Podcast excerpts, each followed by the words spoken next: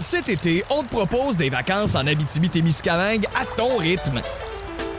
C'est simple, sur le site web nouveaumois.ca, remplis le formulaire et cours la chance de gagner tes vacances d'une valeur de 1500 dollars en Abitibi-Témiscamingue. Imagine-toi en pourvoirie, dans un hébergement insolite ou encore en sortie familiale dans nos nombreux attraits. Une destination à proximité t'attend. L'Abitibi-Témiscamingue à ton rythme. Propulsé par énergie.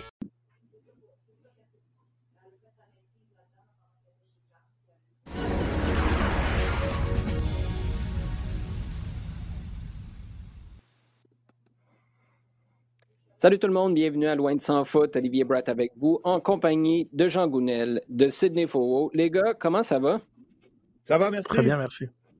Très heureux de vous retrouver. Je vais vous avouer qu'à la vitesse à laquelle les gens du milieu du sport quittent ou perdent leur emploi dans la dernière semaine à Montréal, je suis très heureux d'avoir le luxe d'avoir vos services et vos commentaires encore une fois cette semaine. Non, je ne vous ferai pas commenter sur le nouvel entraîneur des gardiens de Carey Price. On va plutôt parler de ce qui se passe dans l'univers du CF Montréal, euh, d'une situation en Chine qui nous fait nous poser des questions sur le futur de la MLS. On va regarder ce qui se passe de l'autre côté de l'Atlantique, aussi avec des commentaires de Zlatan et des performances de Jonathan David qui font sourciller pour des raisons bien différentes. Et finalement, on répondra à nos sujets chauds mais si vous le permettez, les gars, on va commencer avec notre segment à, domicile pour euh, ben, peut-être avoir un petit retour, Sid, à commencer. Un petit retour sur les. J'allais dire la première allocution. C'est pas vrai. Il y en a eu quelques-unes à l'époque lorsqu'il était adjoint de Mauro Biello. Depuis ce temps-là, les adjoints, euh, c'est plutôt tranquille, merci. Sous Rémi Garde, les adjoints parlaient pas. Sous Thierry Henry, les adjoints parlaient pas. Donc, ça faisait un bout de temps qu'on n'avait pas entendu Wilfrid Nancy. Il a finalement parlé aux médias cette semaine à titre d'entraîneur, on va l'appeler comme ça, intérimaire, à voir ce qui va se passer pour la suite. Les impressions, ça a été quoi? C'est vrai que euh, pour le grand public, ça a sûrement été une découverte, euh, Wilfried Nancy, ah euh, dans une très très longue euh, conférence de presse, allocution ou entrevue, entrevue, à limite, je, je dirais, d'une d'une trentaine de minutes pratiquement, où Wilfried a montré finalement pourquoi, depuis quelques semaines déjà, toi Olivier, tu en parles comme un entraîneur et un candidat très crédible au poste de d'entraîneur-chef du CF Montréal. J'ai beaucoup apprécié euh, l'exercice. C'est sûr que je le connais personnellement parce que on, nos routes se sont déjà croisées, mais euh, de le mmh voir dans euh, cette cette configuration là, de le voir exposer ses idées, ses sa façon de, de gérer un, un groupe, sa philosophie du foot, revenir sur ses rapports avec avec Thierry Henry et d'exprimer clairement l'envie pour lui d'entraîner le CF Montréal. tout ça, j'ai trouvé que c'était un exercice très réussi en matière de, de communication, en matière d'attitude aussi. C'était quand même une conférence qui était très légère et ça faisait quand même du bien euh, de, voir cette, cette atmosphère-là.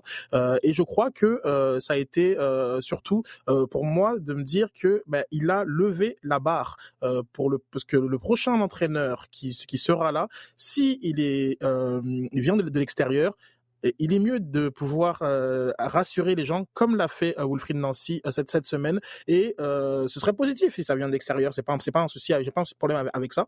Mais je pense que là on a démontré que la solution interne elle existe et elle est très très très crédible. Veux veux pas Jean j'ai l'impression que Wilfried Nancy c'est à quelque part le profil inverse. Ils ont les mêmes valeurs sportives mais en termes de de bagages qu'ils apportent. C'est le profil inverse de Thierry Henry qui arrivait avec aucune expérience de coaching, mais une grosse personnalité. Alors que mm-hmm. Wilfried, comme Seth vient de le dire, c'est une personnalité qu'on connaît peu, qui a plus de bagages sportifs. Veut, veut pas, cette personnalité-là, elle va être testée. C'est un peu le nerf de la guerre parce que je pense que sportivement, Nancy a probablement rien envié à personne, mais à convaincre le public et peut-être encore Olivier Renard que tu as une personnalité assez forte imposante, rayonnante pour mener les troupes sur le long terme? Bah, je crois qu'il euh, qu'il vient de le montrer. Je crois qu'il vient de le montrer et euh, je pense que tu n'es pas là depuis quelques années au club si tu n'as pas ce genre de, personnalité-là. Parce que, en fait, la question qu'on pouvait se poser il y a encore même une semaine et puis qui a été levée là, parce qu'on parle de Wilfried Nancy depuis un bout de temps, hein, euh, au moment du départ de Rémi Garde, avec Cabrera, l'intérim, le nom revient régulièrement. la, question que j'avais encore jusqu'à la semaine dernière, c'est est-ce qu'il a envie? Hein, C'était vraiment la base. Est-ce qu'il a vraiment envie du, poste? Parce que euh, aurait très bien pu dire, regarde, moi je suis dans mon truc, euh, j'ai quelque chose que je maîtrise parfaitement, je sais que je peux durer et faire progresser encore. Euh, et, mon rôle actuel est sans doute là où je peux donner le mieux de mes capacités. Et il aurait très bien pu se mettre en retrait et dire, mais pas forcément. Là, c'est clair qu'il a envie. Et euh, oui, ça, ça présente une, une valeur différente, effectivement, au niveau euh, de, l'expérience, au niveau de la connaissance euh, du groupe.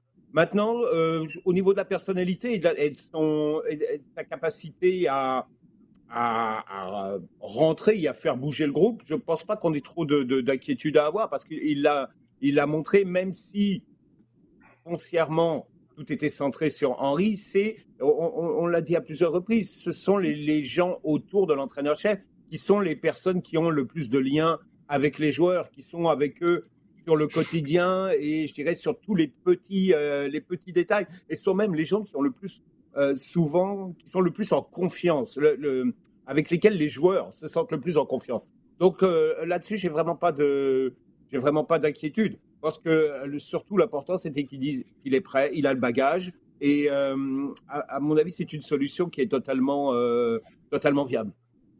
Sid, je sais que tu prends toujours bien le pouls des médias sociaux. Tu as énormément de conversations aussi sur le plancher des vaches, donc tu es capable d'avoir des échos à gauche et à droite.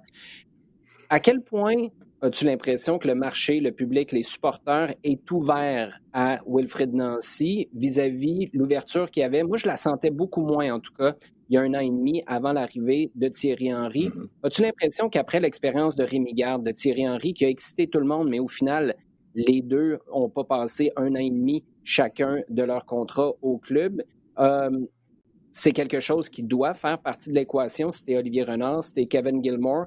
J'ai l'impression que là, le marché est prêt à accepter ce genre de profil-là si on décide que c'est celui qui est le bon pour Olivier Renard?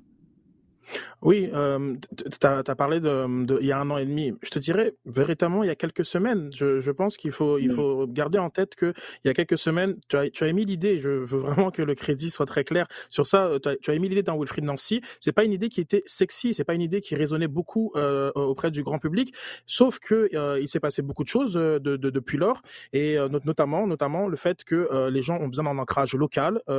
c'est pour ça que même des candidatures, le nom de Mauro Biello, quand il circulait, c'est un nom qui, qui plaisait. Euh, Wilfried Nancy représente huit ans déjà au club. Euh, il représente un lien avec, euh, avec l'académie, il représente un lien avec la formation euh, locale et l'ascension, l'ascenseur social aussi, hein, lié à cette méritocratie. Wilfried, il entraîne depuis huit ans. C'était pas le cas d'un Thierry Henry notamment. Et je pense que même Patrice Bernier l'a répété. Wilfried, il, il, est sur le terrain depuis très très longtemps. Et je pense que les gens ont découvert tout ça tout d'un coup auprès de cette, lors de cette entrevue. Et lorsque je parlais d'audition réussie, c'était aussi que la résonance auprès du public a été très réussi. Et je pense que euh, on arrive aussi avec les expériences euh, Garde et euh, Henri à une forme légère d'écœurantite sur l'argent investi dans le banc. Et là, maintenant, on veut que l'argent il soit investi sur le terrain, on veut une personne compétente. Je ne dis pas que les gens seraient contre l'arrivée de, Guardiola, de Klopp ou de qui que ce soit, mais c'est, on pense, je pense qu'il y a un shift qui se fait. C'est peut-être moins de, moins de noms, moins de noms, et euh, peut-être, c'est aussi peut-être moins d'argent, euh, mais cet argent-là et ces noms-là, on les veut sur le terrain et non sur le banc tu as quand même besoin d'un profil qui cadre avec ce qui a été fait au cours de la dernière année, du recrutement qui a été fait au cours des dernières semaines, Jean.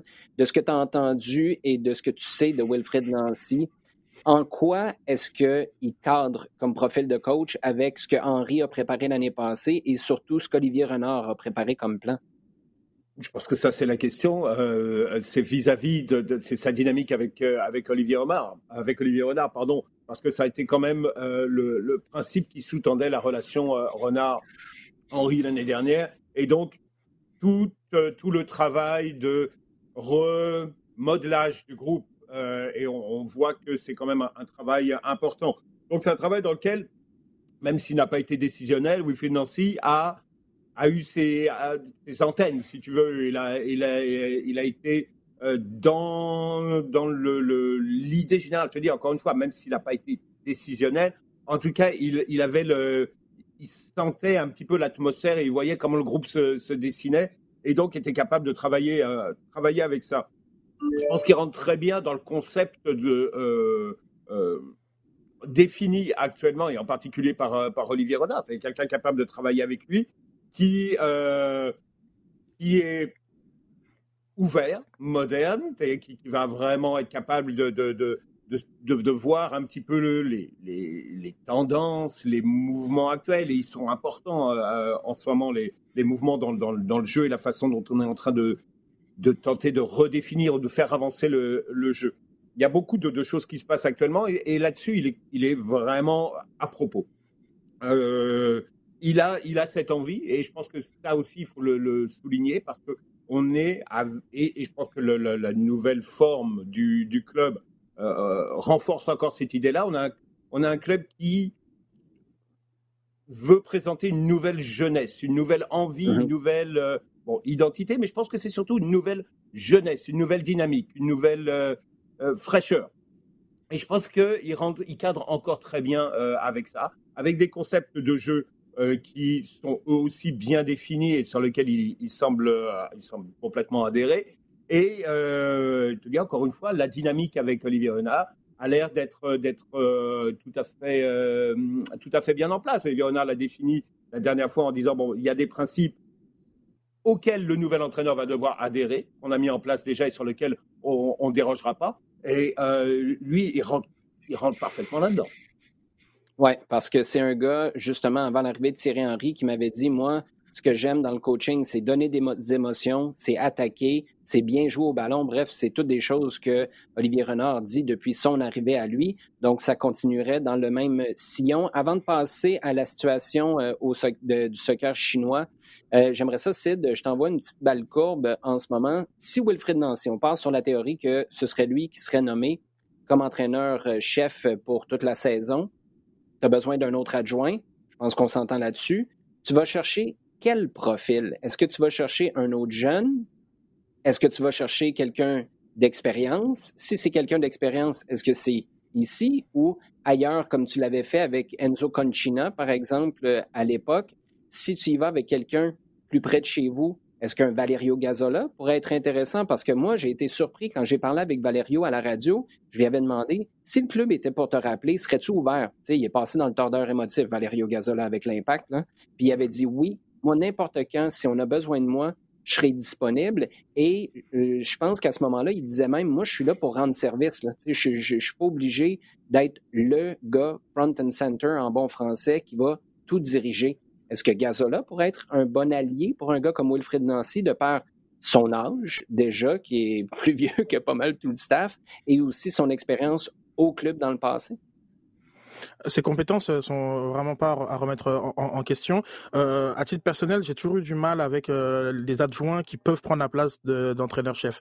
Euh, ça, ça met souvent des dynamiques euh, un peu spéciales, même au sein parfois de la remise en question des, décisions, de la perception aussi du, public. J'aime bien lorsqu'il y a une, une, hiérarchie qui est, assez claire et qu'on n'a pas finalement ce, cette tentation de jouer au jeu des chaises, des chaises musicales. maintenant, effectivement, je me demande d'ailleurs même si avec euh, avec Ampadou qui est euh, pour l'instant encore euh, au staff du CF Montréal, la présence de, de Laurent Simon, est-ce qu'il y aura un autre adjoint qui se mmh. qui se joindra, qui, qui, qui viendrait en cas de nomination de Wilfried Nancy? J'ai dit beaucoup de bien de Wilfried Nancy. tu, tu trouves pas ça, Sid? Mettons qu'on décide là. Si on disait que c'était pour des raisons financières, on décide de garder le staff comme ça. Wilfried Nancy passe entraîneur-chef, tu gardes Kwame Ampadou, tu gardes Laurent Simon qui a zéro minute d'expérience à l'heure actuelle, et c'est mince, pas à peu près, c'est non, effectivement, et c'est, et je, ça, je suis euh, tout, tout à fait d'accord. Euh, maintenant, c'est, c'est, c'est voilà, peut-être que le, le profil d'un, d'un, coach qui n'aurait peut-être pas, jamais coaché, mais c'est pas ça le bon terme, mais qui serait vraiment pas du tout euh, considéré pour le poste de numéro un. Et c'est, c'est pas euh, c'est pas le profil que, que personnellement que voilà que que, que, j'appuierais, euh, même si c'est en aucun cas une remise en question des compétences, mais c'est plus, c'est plus au niveau des, dynamiques, des, dynamiques, dynamiques. Mais je veux quand même préciser quelque chose sur le, sur le cas du prochain entraîneur-chef, c'est que Wilfried Nancy a beaucoup de qualités, oui, il, reste dans la, dans, la, dans la philosophie, mais moi je suis pas pour autant certain que ce sera vers lui qu'on va se diriger en tant euh, dans, euh, pour, pour d'un point de vue d'Olivier Renard. Si Olivier Renard euh, passe au travers de sa liste, liste qu'on voyait même biper durant la conférence qu'il a vu la fête, il a des raisons pour ça, il a peut-être une envie d'amener encore autre chose, de, de de pousser euh, au niveau de, ses propres standards, d'avoir son homme. On l'a toujours très discuté. Oui, Thierry Henry et lui, c'est un bon binôme, très bien. Mais euh, Olivier Renard a maintenant l'opportunité de mettre son homme de confiance. Euh, est-ce que ce sera Wilfried Nancy? Je ne sais pas. maintenant, il y a des raisons pour lesquelles il pourrait passer à l'extérieur. Il y a aussi une autre, une autre dynamique qui, moi, qui est plus une théorie personnelle, mais je pense que la, MLS a aussi envie comme de mettre un peu son, son, grain de, de sel dans, dans, ce qui se passe. Moi, de voir un Ben Olsen ou voir des coachs euh, de, Giron MLS débarquer à, Montréal, même si la question de la langue se posera, effectivement, euh, je ne serais pas non plus surpris. Euh, je pense que euh, je le vois dans, dans, la, dans le changement qu'a fait l'impact vers le CF Montréal, une présence accrue de la MLS dans un marché qui, qui veut mettre au niveau qu'il doit être. Et ça ne me surprendrait pas que ça passe aussi par ce type de, de, de coach-là. Donc voilà, il y a toutes ces forces-là qui, entre la force locale, la force de la MLS et euh, le côté de l'homme de, renard. Je sais pas, qu'est-ce qu'on sortira de cette de, cette de, ces forces-là, cette. Mais euh, voilà, même si euh, voilà, j'aimerais bien que ce soit Wilfried, mais voilà, soyez pas surpris s'il y a autre chose qui arrive. Cet été, on te propose des vacances en Abitibi-Témiscamingue à ton rythme. C'est simple, sur le site web nouveaumois.ca, remplis le formulaire et cours la chance de gagner tes vacances d'une valeur de 1500 dollars en Abitibi-Témiscamingue. Imagine-toi en pourvoirie, dans un hébergement insolite ou encore en sortie familiale dans nos nombreux attraits. Une destination à proximité t'attend. L'Abitibi-Témiscamingue à ton rythme. Propulsé par énergie. Non, mais c'est un point très intéressant sur l'implication de la MLS. Là, on rentre vraiment dans la comparaison de pommes et d'oranges et ça devient une question de valeur, de valeur du club et de la Ligue aussi. Juste un petit bémol parce que Jean, je sais que tu vas ajouter quelque chose là-dessus sur le cas Valerio Gazzola. Sid, moi, je suis d'accord avec toi, mais ça prendrait une position inébranlable de moi, je suis là pour rendre service à l'entraîneur-chef et j'ai aucune intention de prendre sa place, même si on m'offrait la job, je la prendrais pas si Valerio est pas dans ces énergies-là, je dirais, ben, tu sais quoi, je pense que c'est peut-être pas la bonne solution. Mais si c'était ça, une position aussi ferme, là, je pense que ça pourrait devenir intéressant. Mais je suis d'accord avec toi. Si tu as un certain flou, c'était ça avec Mauro Biello à l'époque. Les entraîneurs qui venaient avaient toujours peur que lui finisse par prendre la place, ce qui a fini par arriver. Jean, tu voulais ajouter quelque chose? Oui, euh, parce qu'au départ, la, discussion était partie sur euh, comment entourer le prochain entraîneur, qu'il s'agisse de, Wilfried Nancy ou euh, quelqu'un d'autre qui viendrait avec peut-être du, personnel avec lui, euh, ça c'est encore autre chose. Mais si on parle de solutions de solutions euh, internes, là ce qu'on a fait c'est établir un petit peu le pédigré et le CV de, Wilfried Nancy. Alors, on n'a pas dit ça va être le prochain entraîneur, on n'a pas dit c'est la solution géniale, on a dit bon voilà, c'est tout à fait possible, pourquoi pas. À ce moment-là, c'est quand tu parles d'interne et que tu parles d'adjoint, pourquoi pas euh, promouvoir un Rémi Vercoute Voilà, si tu parles de solution interne. Parce que je pense qu'il est capable d'offrir quelque chose lui aussi, euh, là encore, dans sa connaissance, dans son expérience, dans son bagage, dans, son relationnel avec les joueurs. Donc, euh, je pense que si tu continues à penser solution à l'interne, tu peux aussi regarder de ce côté-là.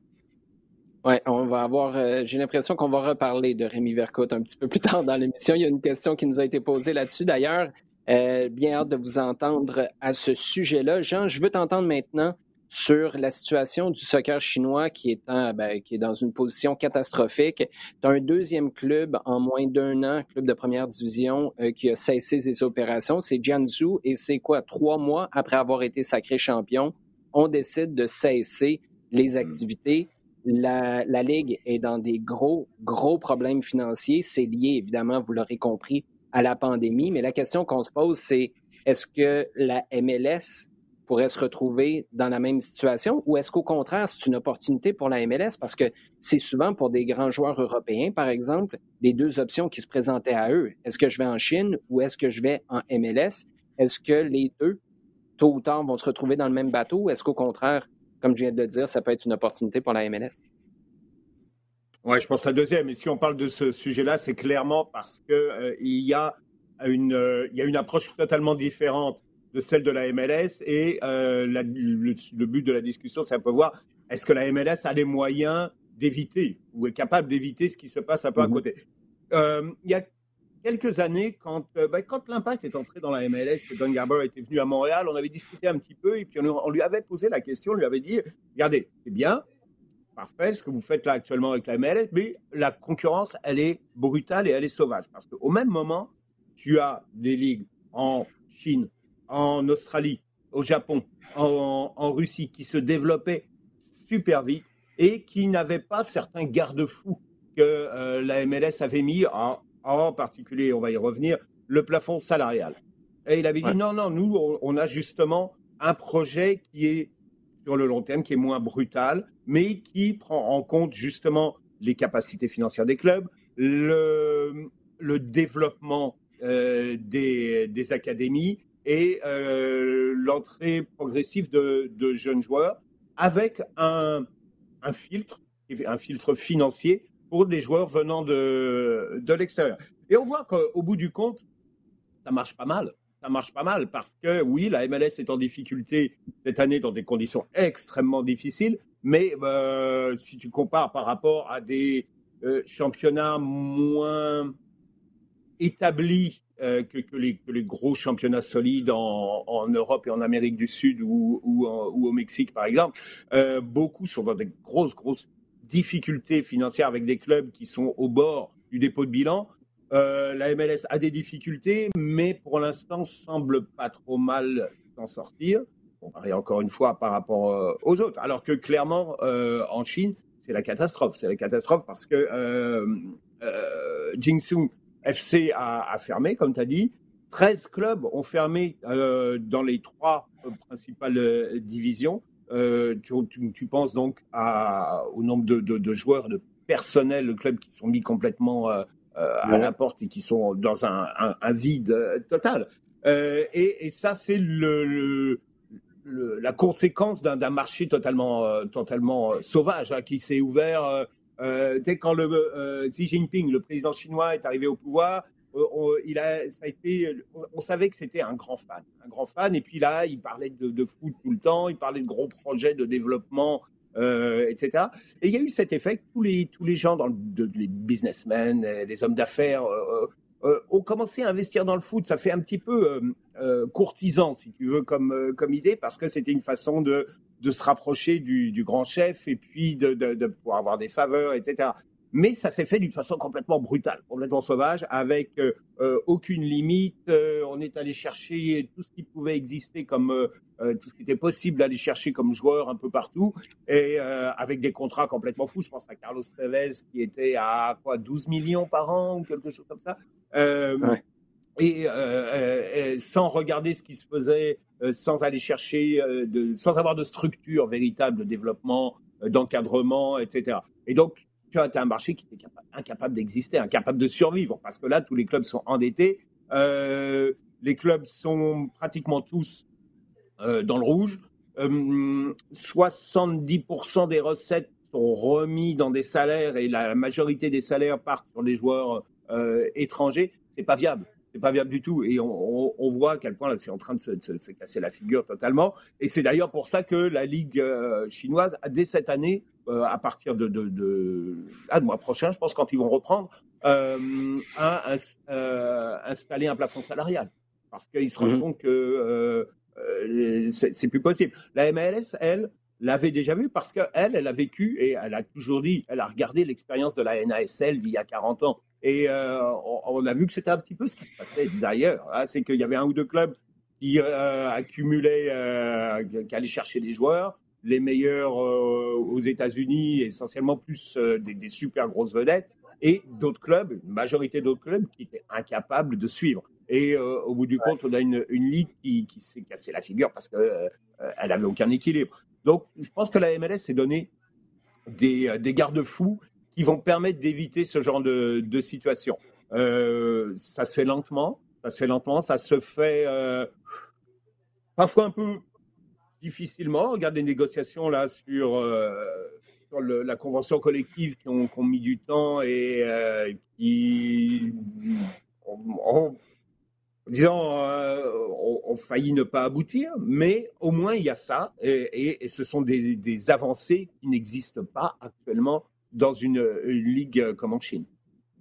Moi, ce que je retiens de tout ça, c'est que Don Garber dirait probablement à Didier Drogba Tiens, Didier, tu vois, les vols nolisés, là, 17 fois par année, là, c'était pas viable. C'est en contrôlant nos dépenses ainsi que notre cap salarial qu'on arrive à rester en, en, meilleure santé que cette fameuse ligue chinoise où tu es allé faire un tour aussi.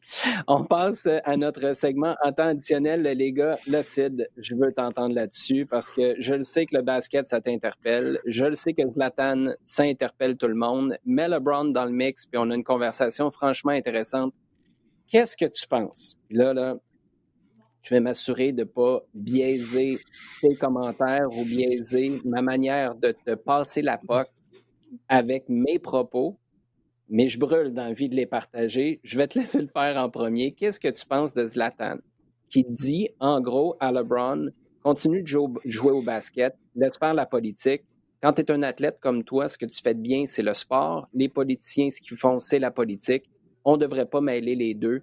Euh, bref, continue à jouer au basket et là, c'est moi qui paraphrase. Tais-toi sur le politique. Qu'est-ce que tu penses de ça? Je pense que Zlatan a vraiment euh, tiré complètement à côté des buts. Euh, c'est assez hors champ et tellement dépassé comme comme façon de d'appréhender le rôle d'un athlète ou et, et, tout simplement d'un citoyen.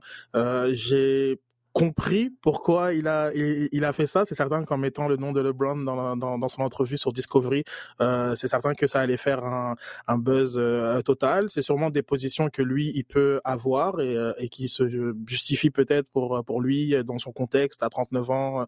Euh, mais je pense que y a, avec tout ce qui a été fait et comme comme avancé et aussi parmi euh, les joueurs que, que lui-même, enfin les athlètes qu'il admire comme comme Mohamed Ali par exemple, je trouve que c'est complètement euh, hors de hors de propos et déconnecté euh, de, de, de, penser comme comme il pense. C'est son c'est son droit, mais je crois que euh, LeBron lui a très bien répondu et et que et, que ça fait une belle conversation sur sur les rôles des athlètes. Je peux je peux aussi mentionner le très bon papier de Dasun Kamara sur Radio Canada à ce sujet. Et puis moi ma, position va être claire. Je, des, des engagements sociaux des athlètes, c'est pas quelque chose qui, me dérange et au contraire, c'est quelque chose que j'encouragerais euh, si j'avais l'occasion de le faire à n'importe quel athlète euh, que, je, croiserais. Pour moi, les athlètes n'ont pas l'obligation d'utiliser leur tribune mais ils n'ont certainement pas l'obligation de se, taire, parce qu'à la base, c'est des sportifs. Et tu as fait mention de l'admiration de Zlatan. Je trouve ça d'une hypocrisie hallucinante. Tu as vraiment l'impression que c'est une opération marketing pour rentrer dans une conversation où Zlatan n'a jamais été intéressé d'embarquer, mais il s'invite au party sans vraiment contribuer à la cause. Tu parles de son admiration pour, pour euh, Mohamed Ali. Ça va c'est pas le, boxeur. Il a dit Moi, j'admire Mohamed Ali pour ce qu'il a fait sur et en dehors du ring. Il a fait quoi en dehors du ring? Tu parles de son spaghetti bolognaise qui est extraordinaire? C'est pas de ça que tu parles. Tu parles de sa position sur la, guerre, tu parles de. C'était des positions fortes qu'il a pris. Après, tu t'en vas avancer que la politique, ça divise et le sport, ça unit. Moi, je suis désolé, là, mais ces commentaires à l'époque, je suis pas en train de remettre en cause la manière de procéder de Zlatan, qui est un grand garçon, a fait ta carrière comme ça, il n'y a pas de problème. Mais tu peux pas dire que tout le sport est unificateur quand toi, tu te compares à une Ferrari qui est entourée de Fiat ou LA Galaxy. Y étais-tu uni ton vestiaire à ce moment-là?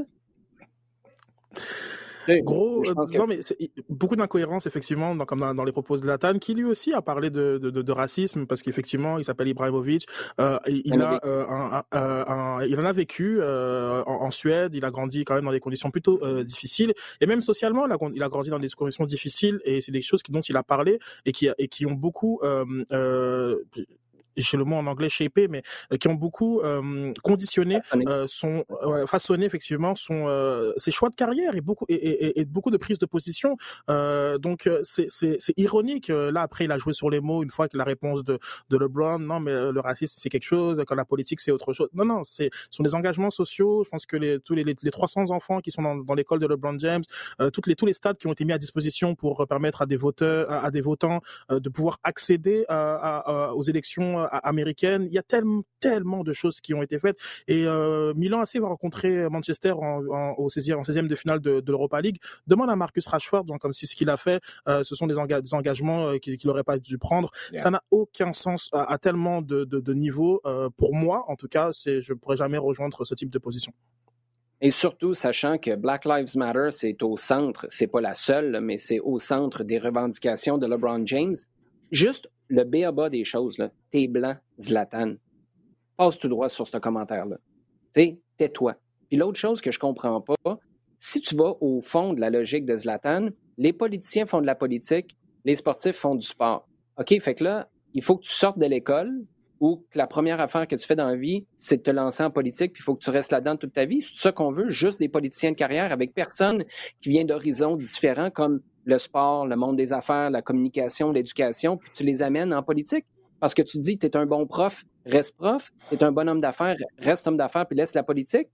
Je veux dire, c'est d'un nom, c'est, pour un gars aussi intelligent que Zlatan, c'est d'une incohérence crasse. Moi, c'est vraiment, ça vient me chercher parce que tu as juste l'impression, comme tu l'as dit au début de ton allocution là-dessus, Sid, tu voulais les projecteurs sur toi. C'est du clickbait à quelque part. Tu mets le nom de LeBron, tu te colles à une cause comme celle-là, puis là, tu sais que ça va exploser, puis que de toute façon, après, tu vas être capable de dire, ben non, moi, je suis le gars qui fait des déclarations incendiaires tout le temps, puis c'est pas exactement ce que je voulais dire, vous m'avez mal compris. Non, non, je pense qu'on a très bien compris ce que tu voulais faire, puis c'est justement ça qui passe de, qui passe de travers en ce moment. Merci, Sid, de, d'avoir été clair dans tes propos en partant.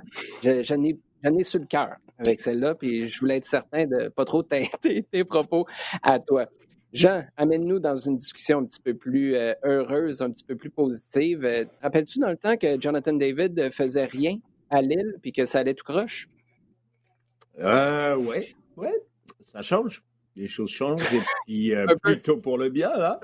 Euh, non, ça marche bien. Écoute, non seulement, bon, clairement en tête du championnat de France est, bien, mais surtout, surtout une individualité qui ressort là complètement. Euh, meilleur buteur du club, 9 buts, euh, titulaire régulièrement, euh, une qualité de jeu qui s'améliore continuellement, et je parle sur la dernière année, il y a vraiment un progrès dans ce qu'il est capable de faire et dans sa façon dont il, participe complètement, complètement au, jeu. Et perspective d'avenir surtout.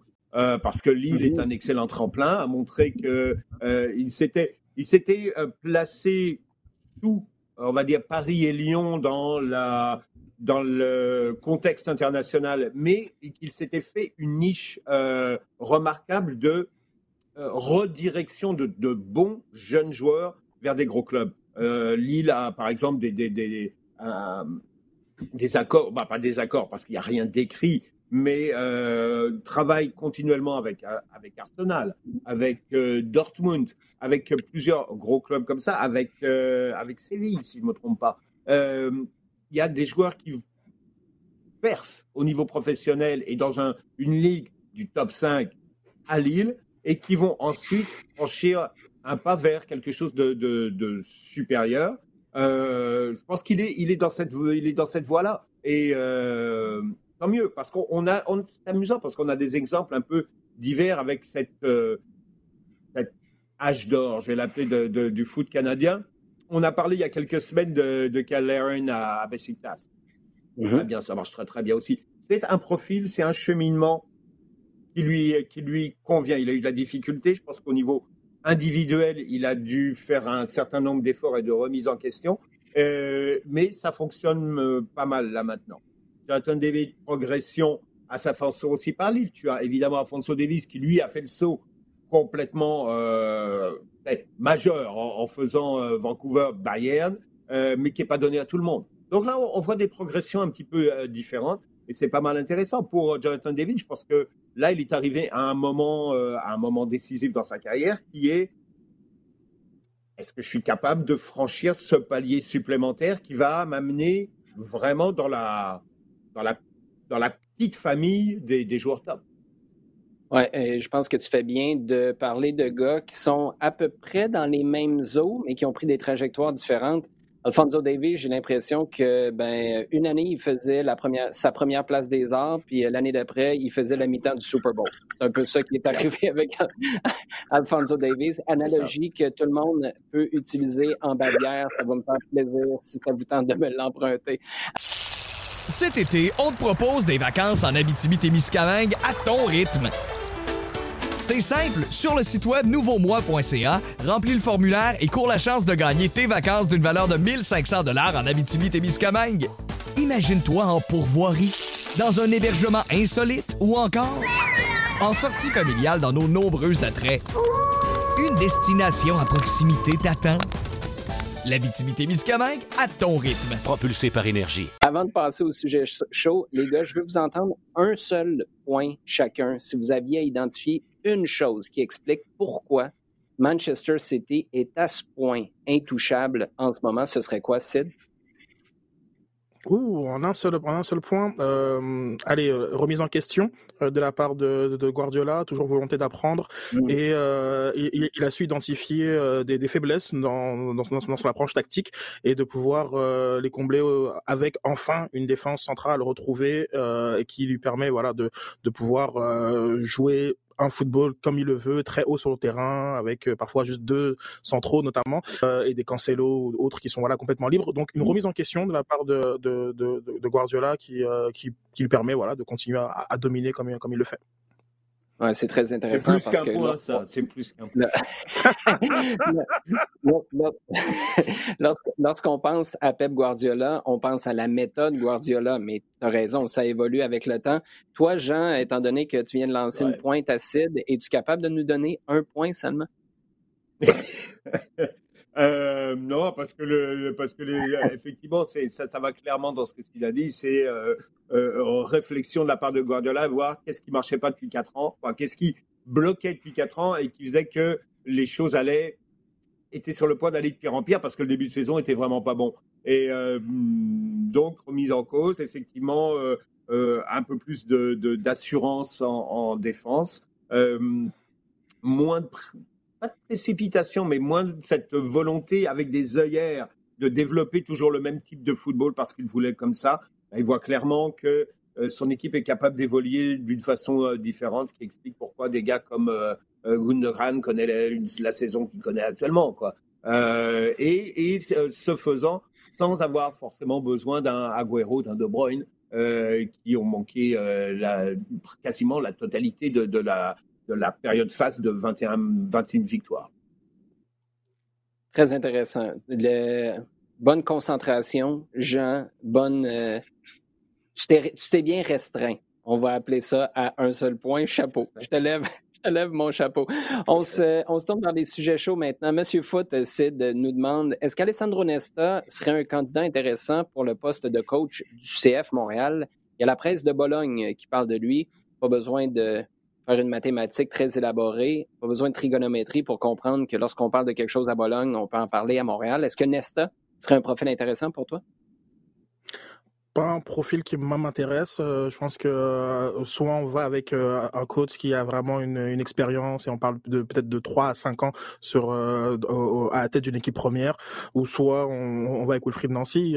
comme je disais tantôt, c'est pas c'est pas je Alessandro Nesta est, quasiment euh, une, version euh, light de, de, des choix type Rémi Garde et euh, Thierry Henry. Et même, c'est assez pour Rémi Garde qui a quand même été champion avec Lyon. Je pense même pas que ce soit une bonne analogie. mais non, non, je, je, sais pas, c'est pas le type de, de, de, profil qui, selon moi, est intéressant pour, pour, le, pour le club. Sid, la semaine passée, tu nous as tiré les varlopes des Portugais Là, tu viens de dire qu'Alessandro Nesta, c'est une version light de deux Français. Le coach. Le coach. Le coach. D'accord. Mets, ton clavier en italien sur Twitter parce que ça va revoler tantôt quand on va publier ça sur les réseaux sociaux. Euh, Jean, il y a God maintenant qui nous demande si vous êtes Leonardo, combien êtes-vous prêt à payer pour Moïse Keane?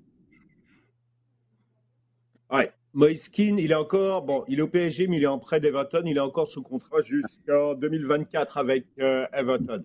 2024. Ça fait actuellement, ça veut dire qu'il a une valeur assez solide qui doit être à peu près de 60 millions. Euh, qu'est-ce qu'il va faire, Leonardo? Je pense que ça, c'est pas mal soumis à d'autres dossiers, clairement. Bon, on parle.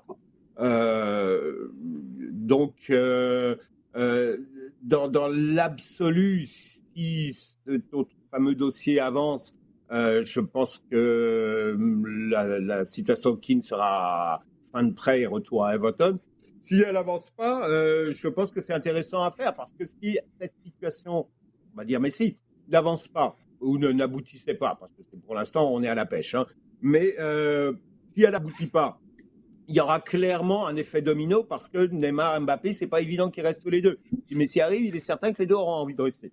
Si un des, un des deux part euh, et que Messi n'arrive pas, là, tu dois commencer à penser un petit peu à, ce que euh, tu vas tu vas retrouver devant. Et là, là, le profil euh, Moiskin devient très très intéressant. Et là, à mon avis, c'est Mino Raiola son, son agent. Euh, tu vas, honnêtement, tu peux aller à 75-80 hum, millions, je pense. Et je pense que si tu veux faire un avertissement, c'est pas un investissement complètement fou. Non. C'est, hein? On aime ça, le monde du foot. 80 millions d'euros, tiens, c'est pas un investissement complètement fou en temps de pandémie. Tiens, et pourtant, je suis d'accord avec toi, mais ça montre à quel point les dépenses peuvent être folles, particulièrement quand tu commences à considérer le PSG et ses poches relativement profondes. On va le dire comme ça. Il y a Louis Collas euh, maintenant qui euh, nous dit, Sid, le lendemain du congédiement de Claude Julien chez le Canadien, on apprenait le départ de Thierry Henry. Vu que Stephen Waite, entraîneur des gardiens chez le Canadien, s'est fait congédier, est-ce qu'on doit s'inquiéter pour Rémi Bercoutre? Euh, bonne question, Louis. Je me suis posé la même aussi. Euh, en fait, je vais te la poser un petit peu différemment. Si tu vas chercher un coach de l'extérieur, as-tu l'impression que le staff actuel saute? Parce que ça, c'est une autre avenue qu'il faut considérer. Et surtout, c'est un des facteurs qui me fait pencher vers Wilfred Nancy, parce que si tu fais venir quelqu'un de l'extérieur qui a trois, cinq ans d'expérience, mais il y a trois et cinq ans d'expérience avec les gens qui, l'entourent, sa garde rapprochée, euh, ça se peut que tu sois obligé de congédier des gars. Et dans ce cas-là, la présence d'un Rémi Bercout, oui, pourrait devenir problématique. Si tu gardes Wilfred Nancy, je pense qu'on ne se pose pas la question. Qu'est-ce que tu en penses? Oui, non, c'est effectivement comme dans, un monde idéal, un, coach euh, vient avec euh, son staff, notamment un adjoint de, confiance, et aussi euh, la position de gardien, qui est une position très délicate. même si tu peux avoir confiance dans, les, dans les ressources du club, ben, tu as envie d'avoir une personne que, tu connais que tu as déjà vu travailler avec des gardiens pour qu'ils mettent en place des choses que tu as envie de, voir. Ça, c'est dans un monde idéal. Maintenant, on a quand même toujours eu l'impression, hormis sous l'ère Rémi Garde, qu'il y avait une, une, une sorte de, staff interne au club euh, dont la présence était euh, était quasiment euh, assurée, même si dans le foot il y a rien de garanti. et la, venue de Laurent Simon, sans pour autant qu'un autre coach ait été, nommé, va un peu dans ce sens-là. Va un peu dans le sens qu'il y a une espèce de voilà, il y, a un staff permanent. Et puis, c'est au prochain coach de se greffer euh, à, à, ce staff euh, que j'appelle le staff permanent. Donc, euh, je, crois, je crois que dans, dans, dans les conditions actuelles de recrutement, je vois plus un coach venir seul que avec voilà avec avec le gang des Lyonnais comme l'a fait Rémi Garde il y a quelques années. Donc ça, non, je pense qu'on va oublier ça dans, dans les circonstances. C'est un super bon point, celui sur euh, Laurent Simon. J'ajouterais aussi le fait que c'est particulier au CF Montréal. Euh, c'est pas tous les clubs qui ont un directeur sportif qui est un ancien gardien de profession. Donc, à quelque part, tu Olivier Renard et tu vois que Rémi Vercoute, il cadre avec ce que toi tu cherches à faire avec tes gardiens, ben c'est là où tu peux peut-être le protéger aussi, même s'il y a un entraîneur qui pouvait euh, qui pourrait arriver avec euh, son staff. Donc c'est quelque chose qu'on suivra aussi, pas juste la question de l'entraîneur-chef, mais l'effet domino comme on en parlait plus tôt dans l'émission, que ça pourrait avoir sur le reste du staff technique.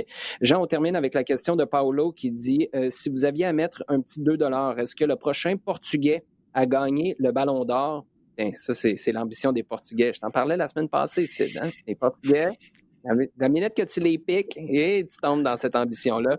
Donc, Paulo nous dit le prochain Portugais à gagner le Ballon d'Or. Est-ce que ce sera Joao Félix ou Bruno Fernandes? Oui. Euh, Bruno Fernandes fait une super bah, fait un an, vient de faire un an extraordinaire à, Manchester. Euh, ballon d'or, écoute, le ballon d'or, de, toute façon, là maintenant, il faut que tu arrives à gagner essentiellement la Ligue des Champions. Hein. D'habitude, avant, on disait toujours les années paix, il y a toujours la Coupe du Monde, l'Euro. Euh, de plus en plus, tu vois que Ligue des Champions, c'est avant tout le, truc. Euh, L'Atletico est mal barré, hmm, United oublie ça. Euh, mais bon, s'il fallait voir entre les deux, lequel des deux est capable sur la qualité, sur le talent pur, je dirais Joao Félix. Il est, vraiment fantastique. Euh, il, a, il a un toucher, il a une qualité de jeu que euh, actuellement, il n'y a, pas des tonnes de joueurs qui ont ça. Hein. Franchement, il est léger sur le ballon, il, est, il, est, il, a une vision, il a une capacité de, réagir, de, voir ce qui se passe autour de lui. Euh, pour moi, il est. Bah, Bruno Fernandez est, solide et on voit ce qu'il apporte à, United, mais sur le, le plaisir d'avoir joué, je préfère au Félix. Oui, je pense que ton chien est en désaccord, par contre. Lui, il va plutôt pour Bruno, Bruno Fernandes. Les gars, je veux vous entendre sur un truc très court en terminant. Est-ce que la semaine prochaine, Jean, quand on se parle, le CF Montréal va voir son entraîneur-chef? Je pense que oui. Sid? Oui, oui, je pense, je pense que oui. Oh, wow, de l'enthousiasme et encore plus d'enthousiasme. Euh, oui, oui, oui, je pense que oui. ah non, mais oui, oui. On, serait, on serait bien fixé à ce moment-là. Ce serait la deuxième semaine de camp d'entraînement et là, on pourrait enfin lancer la saison 2021 avec un effectif complet ou presque. Il reste peut-être quelques petits trucs à fignoler pour Olivier Renard et un nouvel entraîneur-chef. Ça va être à suivre. Les gars, merci beaucoup. Toujours un plaisir de jaser avec vous. Merci. Merci. à vous à la maison pour vos questions. Continuez de les poser tout au long de la semaine sur Twitter, hashtag LDSF, et vous pouvez continuer de partager le contenu sur le rds.ca baroblique balado diffusion et toutes vos plateformes préférées, incluant iHeartRadio.